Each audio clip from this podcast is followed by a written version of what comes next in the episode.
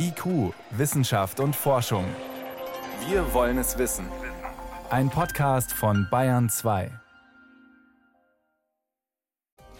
Ist die Welt noch zu retten? Und wenn ja, wie? Die Frage haben wir in den letzten Jahren immer wieder diskutiert, uns an Klimawandel, Artensterben und Umweltverschmutzung abgearbeitet. Doch wo stehen wir da aktuell?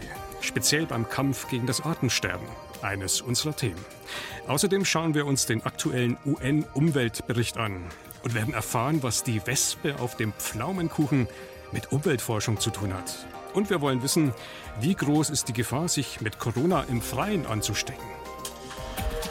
Wissenschaft auf Bayern 2 entdecken. Heute mit Martin Schramm. Klimakrise, Artensterben, Umweltverschmutzung, das sind die zentralen Schlachtfelder, auf denen wir Krieg führen. Krieg gegen unseren eigenen Planeten. Wir sollten daher dringend Frieden schließen mit der Natur, so der eindringliche Appell im aktuellen Umweltbericht der Vereinten Nationen. Diesen Bericht wollen wir gleich in einem Gespräch mit einem Umweltforscher einordnen. Doch zunächst wollen wir uns einen dieser Krisenbereiche genauer anschauen, den Artenschutz. Vor zehn Jahren haben sich die Vereinten Nationen auf 20 ganz konkrete Ziele geeinigt, um das rasante Artensterben endlich zu stoppen. Was ist daraus geworden? Jenny von Sperber zieht eine ernüchternde Bilanz. Die Wildtierärztin Hanna Emde arbeitet im Dschungel von Borneo. Dort setzt sie sich seit Jahren dafür ein, dass die Nebelparder nicht aussterben. Das sind kleine, nachtaktive Raubkatzen. Als ich das erste Mal einen wilden Nebelparder auf Borneo entdeckt habe, war ich wirklich sprachlos. Also die haben diese ganz besondere Fellzeichnung, die soll so ein bisschen an Wolken erinnern, deswegen auch der Name Nebelparder und extrem große Tatzen und einen sehr langen Schwanz, weil sie eben extrem gute Kletterer sind. Wie viele es von diesen Nebelpadern noch gibt, das weiß keiner. Gefährlich wenige, sagt Hanna Emde. Sie könnten schon bald aussterben. Denn der Dschungel, in dem sie leben, wird immer weiter zerstört. Daran haben auch die Aichi-Ziele nichts geändert. Die Aichi-Ziele, das sind 20 konkrete Ziele für den Artenschutz, auf den sich Vertreter von fast 200 Staaten geeinigt hatten. Bis 2020 sollten diese gemeinsamen Ziele erreicht sein. Tatsächlich erreicht haben wir kein einziges. Enrique Pereira ist Professor an der Uni Halle und hat mit Kollegen aus China und den USA analysiert, warum wir beim Artenschutz so sehr gescheitert sind und was wir in Zukunft besser machen müssen. There are two things that really frustrate me. Zwei Punkte haben mich wirklich frustriert. Das eine ist das fehlende Monitoring, also das Nachverfolgen davon, wie es um die Artenvielfalt tatsächlich bestellt ist und wie sich politische Entscheidungen und Schutzmaßnahmen überhaupt auswirken. Ein solches Monitoring gibt es praktisch nicht. Und das ist nicht nur ein Problem von Entwicklungsländern. Selbst in Deutschland wurde ein landesweites Monitoring Center erst dieses Jahr eröffnet. Wenn wir den Artenschwund aber nicht messen können, können wir auch nichts Sinnvolles dagegen unternehmen. Das andere große Problem sei, dass die globalen Aichi-Ziele und die verbindlichen nationalen Ziele der einzelnen Länder bis heute fast nichts gemeinsam hätten.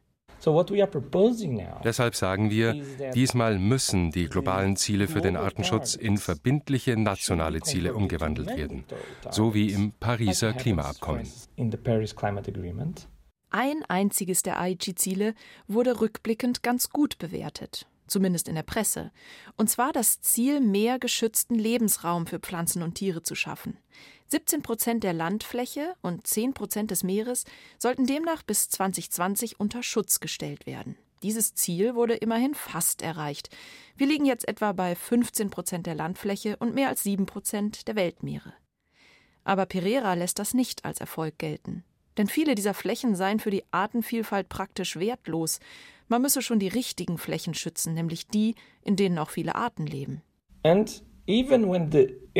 Dazu kommt, selbst wenn ein Schutzgebiet auf dem Papier existiert, wird das möglicherweise gar nicht effektiv gemanagt.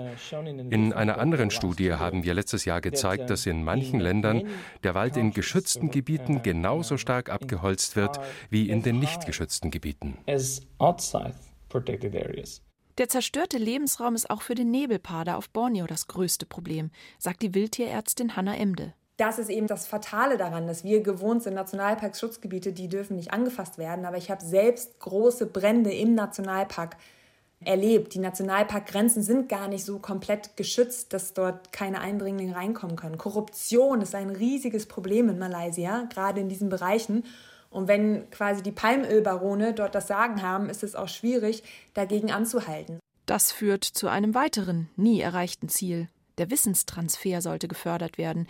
Forscher, Entscheider und die lokale Bevölkerung müssen ihr Wissen austauschen und weitergeben. Manchmal haben die Menschen vor Ort viel Ahnung, beispielsweise über Heilpflanzen. Dieses Wissen sollte genutzt werden, aber es sollte auch fair belohnt werden. Und andere Einheimische würden von mehr Wissen profitieren. Meiner Meinung nach müssen wir vor Ort viel klarer aufklären, was überhaupt im Wald hinterm Haus lebt, was für seltene und besondere Tierarten dort leben, weil die wissen meist gar nicht über den Schatz, den sie vor der eigenen Haustür haben, diesen Wert der biologischen Vielfalt. Und nur wer weiß, welcher Schatz hinterm Haus lebt, der kann ihn auch schützen. Enrique Pereiras Studie hat gezeigt, dass wir unsere Artenschutzziele nicht erreichen werden, wenn wir einfach so weitermachen. Aber er hat trotz seiner ernüchternden Ergebnisse noch Hoffnung. Vielleicht werden die Ziele, die im Mai in Kunming beschlossen werden, mehr Erfolg haben als die alten.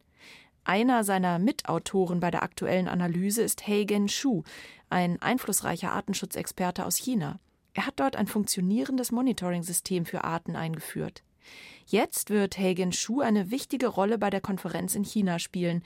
Vielleicht eine Chance, diesmal mehr zu erreichen. Also, neue Runde, hoffentlich mit mehr Erfolg. Im Mai soll die nächste Weltnaturschutzkonferenz stattfinden. Dabei ist das Artensterben nur eine der vielen Herausforderungen, der sich die Welt stellen muss. Wäre dann noch der Klimaschutz, die Umweltverschmutzung. Wie sollen wir all das meistern? Diskutiert wird das unter anderem heute und morgen auf dem UN-Umweltgipfel in Nairobi. Und der aktuelle Umweltbericht der Vereinten Nationen liefert dazu kolossal niederschmetternde Zahlen. Der Abbau von natürlichen Ressourcen hat sich in den letzten 50 Jahren verdreifacht. Die Weltbevölkerung hat sich auf 7,8 Milliarden Menschen verdoppelt. Es droht eine Erderwärmung von bis drei Grad bis Ende dieses Jahrhunderts. Das Abfallaufkommen pro Kopf hat sich allein in den vergangenen zehn Jahren verdoppelt. Eine Million Pflanzen und Tierarten sind vom Aussterben bedroht und so weiter und so fort. Höchste Zeit also nicht nur zu reden, sondern endlich was zu tun. Darüber konnte ich sprechen mit Professor Josef Settele. Er leitet das Department Naturschutzforschung am Helmholtz-Zentrum für Umweltforschung in Halle, ist von Haus aus Insektenforscher und hat beim aktuellen UN-Bericht speziell zum Thema Artenschutz mitgearbeitet. Herr Settele, ich grüße Sie. Ja, hallo, guten Tag. Wir sind im Krieg mit unserem eigenen Planeten. Würden Sie sagen, ja, genau, das ist die richtige Metapher? Ich finde die Metapher ein bisschen extrem vielleicht. Auf jeden Fall haben wir den Planeten in Bedrängnis gebracht und damit uns, so würde ich es vielleicht formulieren, ja. Nun listet der Bericht ja, ich sage jetzt mal Schlachtfelder, Klimakrise, Artensterben, Umweltverschmutzung. Würden Sie sagen, die sind alle gleichberechtigt oder könnte man da ein Ranking ausmachen? Also ein Ranking ist immer schwierig bei solchen Phänomenen, da sie ja eigentlich Symptome desselben Sachverhalts sind, dessen, wie wir mit der Welt umgehen letztlich. Und was davon ist wirklich noch wichtiger als das andere, ist, glaube ich, sekundär. Und vor allen Dingen ist auch wichtig zu betrachten, dass vieles davon ja, ja eng miteinander zusammenhängt. Das heißt, die Trennung würde es fast künstlich machen, zu sagen, okay, wir können das Klima lösen ohne das andere, oder das Artensterben ohne das Klima, oder die Verschmutzungsproblematik ohne auf die Arten zu achten. Also ich glaube, man muss immer alles gemeinsam denken. Von daher würde ich sagen, alle drei sind sicher äh, sehr wichtig und, und sinnvoll, die gemeinsam zu behandeln. Können Sie denn in Ihrem Bereich Artensterben vielleicht ein Beispiel nennen, wo Ihnen persönlich auch erstmals ganz klar wurde, ja, wir haben da ein riesiges Problem, wir haben da ein großes Schlachtfeld. Ja, ich habe äh, ja früh angefangen, mich mit Schmetterlingen zu beschäftigen und auch sehr viel so Sachen gemacht wie Lichtfang. Also man steht dann draußen irgendwo im Wald und hat ein Licht an und dann lockt man auch, auch Nachtfalter an, aber auch andere Menschen, Förster und Jäger und Spaziergänger, was weiß ich. Und äh, wenn man das so vergleicht, was man früher hatte an so einer Lampe und heute, dann ist es schon so, dass es wesentlich weniger Arten sind zum Beispiel. Oder was ich auch mache seit 30 Jahren, ich habe mich um drei Arten gekümmert, in dem Fall in der pfälzischen Rheinebene, die ich mir genauer anschaue, jedes Jahr seit über 30 Jahren. Und da merke ich auch, dass eine Art fast komplett weg ist, eine zweite stark im Rückgang ist, nur die dritte, die hat sich einigermaßen gut entwickelt. Wir sind aktuell mitten in einer Corona-Krise. Wie sehr zeigt denn jetzt auch diese Krise auf, wie sehr unsere eigene Gesundheit, ich sage jetzt mal mit der Gesundheit der Natur verwoben ist?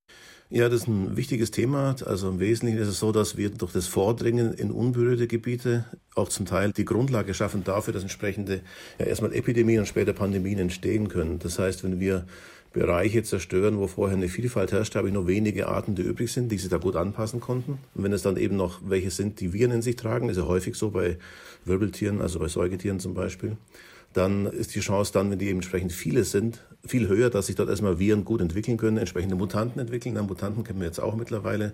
Das ist einfach ein Phänomen, das umso häufiger passiert, umso mehr Vertreter einer Art, ist bei uns der Mensch oder dort ein anderes Tier, äh, vorhanden sind auf engem Raum. Habe ich dann viele Mutanten, habe ich auch die Gelegenheit natürlich, dass gewisse von diesen Mutanten auch überspringen können auf den Menschen, wenn der Mensch eben stark mit dazukommt. Das haben wir ja ganz häufig, also sowohl bei der Vernichtung von Regenwald, bei der Erschließung von Bergbaugebieten und zum Teil natürlich auch bei unserer Viehhaltung, ne, extrem dichte Viehhaltung und dann entsprechendes Risiko, dass die Arten überspringen. Das heißt, das äh, Coronavirus ist eigentlich nur ein Symptom wieder das dessen, wie wir mit der Natur umgehen. Und natürlich, es kommt aus der Natur als negative Eigenschaft der Natur, dieses Virus. Und eben auch die, die Hilfe kommt auch aus der Natur, dementsprechend mit der Natur umgehen, entsprechend für Vielfalt sorgen, die dann mehr für Stabilität sorgen, damit weniger Risiko für solche äh, extreme Ereignisse darstellt. Nun wurden ja all diese Problemfelder in den letzten Jahren immer wieder benannt. Klimakrise, Artensterben, Umweltverschmutzung, die Schlagzeilen gehen rauf und runter. Allein man hat das Gefühl, es hat sich kaum was verändert. Der Bericht fordert nun, wir müssen Frieden schließen, wir brauchen also einen Friedensplan. Haben Sie denn jetzt in dieser langen Liste, die dort sozusagen zu finden ist, für Sie auch neue Ansätze entdeckt? Also ich denke, der Ansatz, der neu ist, besteht darin, dass auf dieser großen Ebene überhaupt Sachen mal zusammen gedacht werden. Das war ja bislang nicht unbedingt der Fall gewesen. Und vor allen Dingen war das Thema Biodiversität zwar vielen bekannt, auch in der Presse, aber es war eigentlich nie so richtig auf der Agenda. Also in diesen Gremien, sage ich mal, im Gegensatz zum Klimawandel zum Beispiel. Und es hat so ein bisschen aufgeholt. Das heißt, dieses, äh, soll man sagen, das Verständnis dafür, dass wir eine Kombination von Phänomenen haben, das ist schon mal wichtig, dass es so weit gekommen ist. Also nicht jedes Einzelne für sich, sondern die Kombination. Und Gutierrez ist, glaube ich, ein guter Vertreter, der das sehr gut inhaliert, auch der UN-Sekretär, der entsprechend dann damit Nachdruck dann arbeitet. Das heißt, es hat einfach lange gedauert, bis das Ganze, die, die Themen bei der Politik angekommen sind. Beim Klima hat es ja auch lange gedauert. In den 90ern hat es angefangen und dann hatten wir irgendwann mal äh, die entsprechenden Vereinbarungen, siehe Paris zum Beispiel. Und in Sachen Artenschutz, Pandemien und die Verlinkung dieser Phänomene, da ist es mehr und mehr so, dass auch jetzt auf europäischer Skala das bewusst wird. Also von der Leyen hat neulich in der Zeit ein Interview gehabt, letzte Woche war das gewesen, wo sie genau darauf abhebt, dass eben auch dieser Link wichtig ist und dass eben diese Pandemie auch eine Ursache unseres Umgangs mit der Natur ist. Das heißt, dieses Verständnis, in Sachen unserer Einwirkungen auf die Natur. Das wird erst nach und nach richtig in die Gesellschaft getragen. Und dann kommt es erst zum Tragen, würde ich sagen, dass entsprechende Aktionen passieren. Gut, aber Sie sagen es, wir brauchen dann tatsächlich konkrete Aktionen. Ein Beispiel, das in diesem Bericht auch wieder stark betont wird, ist die Idee, das sogenannte Naturkapital als Teil der Wirtschaftsbilanzen zu sehen. Das klingt jetzt erstmal sehr abstrakt. Heißt es am Ende, wir müssen all den Dingen, die wir verbrauchen, den Ressourcen auch ein Preisschild aufkleben? Also zumindest ist es eine Frage der Wertsetzung, ne, wenn man das mal so ganz wörtlich nimmt. Und natürlich ein Preisschild ist eine Art von Wertschätzung, die auch ihre Nachteile hat, ihre Schwierigkeiten. Man kann nicht alles in, in Dollar und, und Euro ausrechnen natürlich. Aber die Richtung, dass man Sachen, dass man Kosten, die man verursacht, mit berücksichtigt zumindest, äh, das wäre schon wesentlich. Das heißt, wenn wir zum Beispiel ja entsprechend unnachhaltig produzieren und damit Produkte erzeugen wie, soll man sagen, massenhaftes Fleisch, was billig ist, dann ist es genau verkehrt rum, weil das eigentlich viel teurer war in der Erzeugung, sobald ich mitbedenke, was es kostet, die Umwelt entsprechend wieder reinzuhalten, die ich dadurch verschmutzt habe. Das heißt, dieses äh, Wertschätzen der Natur muss eine andere Zielorientierung erfahren. Und da sind wir auch auf einem guten Weg, glaube ich. Also ich persönlich lese diese Botschaft auch so, wir müssen erkennen, dass die Welt, dass die Natur ein Verbündeter ist und eben nicht unser Gegner. Letztendlich könnte man sagen, es ist vielleicht ein grüner Traum. Was müssen wir tun, damit er Wirklichkeit wird? Also es ist sicher richtig, dass der Umgang mit der Natur ein wichtiger ist und dass es einfach, man kann es, die Natur ja auch als Person auffassen, dem man respektvoll begegnet. Ne? Das wäre sicher dann das, dieser Vergleich, den man da machen könnte. Und ja, um den zu erreichen, müssen wir entsprechend halt erstmal wirklich uns dessen bewusst sein, dass wir auch von der Natur natürlich abhängig sind. Und wenn wir halt entsprechend schlecht behandeln, schlägt auf uns selber zurück. Wir sind ja Teil der Natur, in der Evolution, wir sind ja daraus entstanden und damit auch vernetzt. Und wenn wir das Netz kaputt machen, dann geht es uns entsprechend schlecht. Also Beispiele sind Krankheiten, nicht nur Covid, auch andere, die im Prinzip damit zusammenhängen, dass sich bestimmte Systeme aus dem Gleichgewicht bringen. Und daher muss ich da eben dafür sorgen, dass ich mehr Verständnis habe für das, was die Natur uns auch bringt und nicht nur mecker darüber, dass von mir aus die Wespe auf dem Pflaumenkuchen sitzt. Sagt Josef Settele. Er leitet das Department Naturforschung am Helmholtz-Zentrum für Umweltforschung in Halle. Herr Settele, vielen Dank fürs Gespräch. Bitteschön. Bayern 2. Wissenschaft schnell erzählt. Heute mit Johannes Rostäuscher und wir starten mit Corona und der Frage, wie viele Lebensjahre kostet denn im Schnitt diese Krankheit? Da gibt es ganz neue Zahlen aus Barcelona. Die Uni hat aus der ganzen Welt über eine Million Todesfälle untersucht in 81 Ländern. Und die kommen jetzt auf die doch beachtliche Zahl von 16 Jahren. Natürlich sterben vor allem alte Menschen an Corona, aber auch ein 80-Jähriger zum Beispiel hat ja normalerweise nicht nur noch ein paar Wochen oder sowas zu leben, sondern schon noch einige Jahre. Und dann ist halt die Hälfte der Todesopfer, das muss man so sehen, unter 80 und wenn jetzt jemand aus der Altersgruppe von vielleicht 55 bis 75 stirbt, dann schlägt das natürlich ganz schön zu Buche. Das heißt, das ist jetzt ein Durchschnittswert. Da kommen eben diese 16 Jahre, aus, Jahre raus weltweit. Genau, das ist der hm. weltweite Schnitt. In Deutschland hat kürzlich das RKI ähnliche Zahlen errechnet. Da waren es allerdings 10 Jahre. 10 Jahre, 16 Jahre ist doch ein deutlicher Unterschied. Wie ist es zu erklären? Das wird jetzt nicht ausdrücklich genannt, aber es liegt einigermaßen nahe. Vermutlich ist es doch das vergleichsweise sehr gute Gesundheitssystem bei uns und auch, dass die Menschen bei uns im Schnitt recht gesund sind. Jedenfalls in beiden Fällen, Corona ist da deutlich gravierender als zum Beispiel die Grippe, je nach Land zweimal oder bis neunmal so viele Jahre kostet die. Nicht so gravierend allerdings wie zum Beispiel Schlaganfälle oder Herzinfarkte. Die kosten nochmal deutlich mehr Lebensjahre. Wie belastbar sind denn jetzt diese Zahlen? Es ist viel Statistik, da gibt es ja oft auch kritische Anmerkungen. Die Autoren weisen selber auf Unsicherheiten hin. Die sagen, möglicherweise unterschätzen wir sogar die Zahlen, weil nur die Menschen in die Statistik reinkommen, die vor ihrem Tod auf Corona getestet worden sind. Das heißt, da rutschen natürlich auch welche durch. Möglicherweise aber auch andersrum, dass sie überschätzt werden, die Zahlen, weil häufiger Menschen mit Vorerkrankungen sterben, die vielleicht eine etwas niedrigere Lebenserwartung gehabt hätten. Hm, das heißt, eine gewisse Unsicherheit bleibt einfach. Bleibt. Wir wechseln in die Tierwelt. Was mag der Wolf lieber, wenn er die Wahl hat? Reh und Wildschwein im Wald oder doch das brave Schaf auf der Weide? Da wird ja öfter drüber spekuliert. Aus der Mongolei gibt es da jetzt recht spezifische Erkenntnisse. Wenn das Angebot da ist, dann mag er am liebsten Wildtiere. Wohlgemerkt, wenn das Angebot stimmt. Wie genau ist das untersucht worden? Naja, die haben Losung untersucht, ganz einfach in der Waldsteppe. Da findet man das alles ziemlich gut. Haare, Knochen, Zähne, ganze Mäuse, Unterkiefer sind da drin. Und das Ergebnis war einfach so: am liebsten Reh, dann Wildschweine, Hirsche, Elche, Fische, Bären, Insekten und viele Mäuse. Das war jetzt natürlich in der Mongolei. Dort werden auch die Schafe, wenn es welche gibt, sehr gut bewacht mit sehr wehrhaften Hunden. Die Hirtinnen haben Gewehre. Rinder und Pferde, die kann ein Wolf schon fressen, die, die laufen auch frei rum, aber wenn er die Wahl hat, nimmt er lieber das Reh. Hm. Was heißt denn das Ganze jetzt für uns? Ist das auch übertragbar? Man könnte sagen, bedingt. Auf der einen Seite auch bei uns in Deutschland, also zum Beispiel in Sachsen, da sind in der Wolfslosung 98 Prozent Reste von Wildtieren und nur 2% zum Beispiel von Schafen. Aber es kommt natürlich schon mal vor, dass ein Wolf in ein Gehege reinspringt. Gerade junge Wölfe machen das einfach mal und dann 20 Schafe auf einen Schlag reißt. Das sind natürlich dann ganz schöne Ausreißer, Extremwerte. Du, das Ausreißer ein verfälschen, oder? Und spektakulär und gehen durch die Pressen, aber Presse, aber sind große Ausnahmen. Die Fachleute in Sachsen sagen jetzt, wir müssen, wir brauchen gut ausgebildete Hütehunde, hohe Zäune, Stromzäune, dann passiert das auch fast nie oder nie.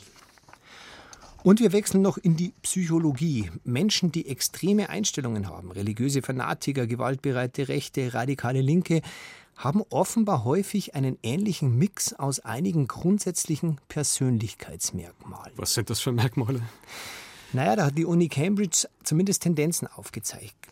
Salopp gesagt, die sind etwas langsamer, können zum Beispiel schnelle Reize, zum Beispiel Formen und Farben schlechter wahrnehmen, schlechter verarbeiten, die Rede ist von geistiger Unflexibilität. Und auf der anderen Seite sind sie aber viel impulsiver. Und das ist dann diese Persönlichkeitsmischung, die anfällig macht. Anfällig für extremistische Ausrichtungen? Oder wie muss man sich das vorstellen? So sagt es die Uni Cambridge zumindest in der Tendenz. Die sind dann in der Tendenz sehr radikal und sogar gewaltbereit. Vielen Dank. Johannes Rostäuscher war das mit den Wissenschaftsmeldungen hier auf Bayern 2. Noch mehr Wissen und Wissenswertes finden Sie übrigens auch unter br.de-wissen.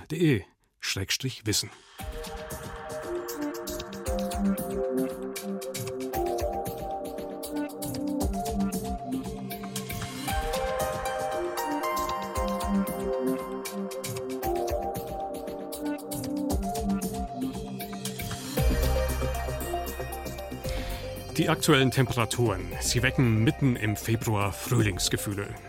Nach der langen Zeit im Lockdown endlich raus, zum Beispiel joggen im Park. Doch viele fragen sich auch, Was, wenn uns im Grünen andere keuchende Jogger zu nahe kommen oder sich Radfahrer und Fußgänger in die Quere kommen oder Raucher ihren Qualm in unsere Richtung blasen? Kurzum, die Angst, sich auch anzustecken, draußen treibt viele Menschen um. Wie groß ist die Gefahr aber tatsächlich? Sebastian Kirschner mit den Fakten. Atmen, Husten, Niesen oder auch Singen und Sprechen. Bei all dem entstehen Aerosole Sie sind zentral, wenn es um die Verbreitung des SARS-CoV-2-Erregers geht. Denn die Flüssigkeitspartikel tragen das Virus sozusagen Huckepack und verbreiten es so weiter.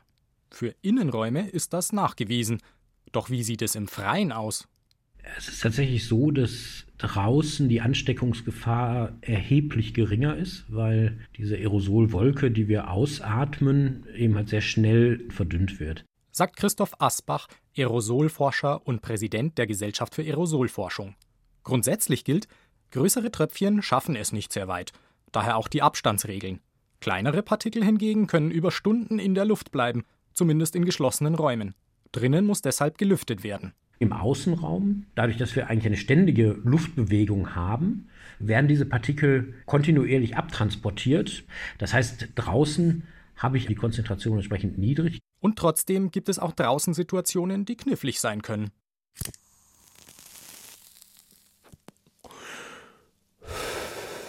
Beispiel 1. Ist die Begegnung mit Rauchern gefährlicher als mit anderen? Michael Pfeiffer ist Lungenfacharzt und Präsident der Deutschen Gesellschaft für Pneumologie und Beatmungsmedizin. Aus seiner Sicht ist die Situation klar. Ein Raucher verbreitet natürlich mehr Aerosole, weil er ja erstmal tief einatmet und dann ausatmet. Und damit verteilt er seine Aerosole in der Umgebung. Solange einem der Rauch aber nicht direkt ins Gesicht geblasen wird, hält er das Risiko, sich anzustecken, für gering. Aus Sicht von Aerosolforscher Asbach ist der Rauch prinzipiell ein guter Indikator dafür, wie sich Aerosole in der Luft verhalten. Immer dann, wenn wir Rauch einatmen, wären das Aerosolpartikel und damit gegebenenfalls auch Viren. Trotzdem sollen wir uns von Rauch nicht täuschen lassen. Das ist aber häufig so, dass auch wenn man es mit der Nase zwar schon riechen kann, das sind aber Gase, das sind keine Partikel, die wir riechen, das messtechnisch noch gar nicht erfassbar ist, dass dort eine erhöhte Schadstoffkonzentration vorläge. Der Grund? Unsere Nase nimmt Verbrennungsgase einfach schon wahr, bevor der Rauch überhaupt bei uns ankommt. Der übliche Abstand von 1,5 bis 2 Metern reicht daher auch bei Rauchern aus.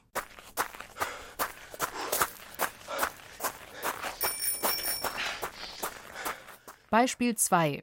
Können Jogger oder Fahrradfahrer einen Spaziergänger anstecken? Ausschlaggebend ist für Aerosolforscher Christoph Asbach der Faktor Zeit. Die Begegnungszeit zwischen einem Jogger bzw. einem Radfahrer und einem Spaziergänger sind so kurz, dass man in der Zeit einfach gar nicht so viele Aerosolpartikel einatmen könnte, dass ich mich dort wirklich infizieren kann. Das heißt, das wäre ein absoluter Ausnahmefall. Ein Restrisiko besteht aus Sicht von Lungenspezialist Michael Pfeiffer immer. Denn wie viele Viren jemand ausstößt und wie viele nötig sind, um sich anzustecken, das weiß bisher niemand genau. Und es lässt sich vermutlich auch nie feststellen, schätzt Michael Pfeiffer. Trotzdem ist auch er sicher, dass ich mich jetzt bei dem Vorüberjoggen dann schon anstecken könnte. Das würde ich als Hysterie bezeichnen.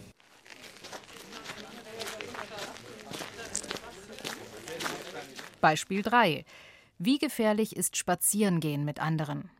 Entscheidend ist für die Experten hier der Abstand. Solange ich mich vernünftig verhalte und entsprechend Abstand halte, kann man auch den ganzen Tag zusammen spazieren, wandern, Radfahren gehen. Sagt Aerosolforscher Christoph Asbach. Lungenspezialist Michael Pfeiffer rät, beim Spazieren mit anderen eine Maske zu tragen. Der Grund? Wir laufen tendenziell näher beieinander und wenn wir uns unterhalten, wenden wir uns auch einander zu.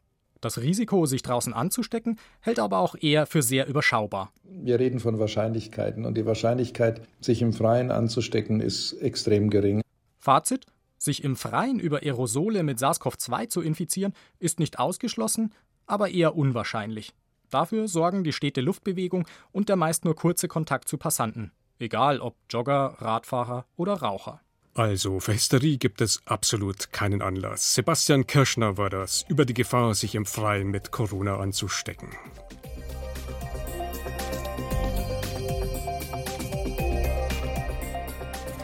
Und das war's für heute in IQ. Im Studio war Martin Schramm.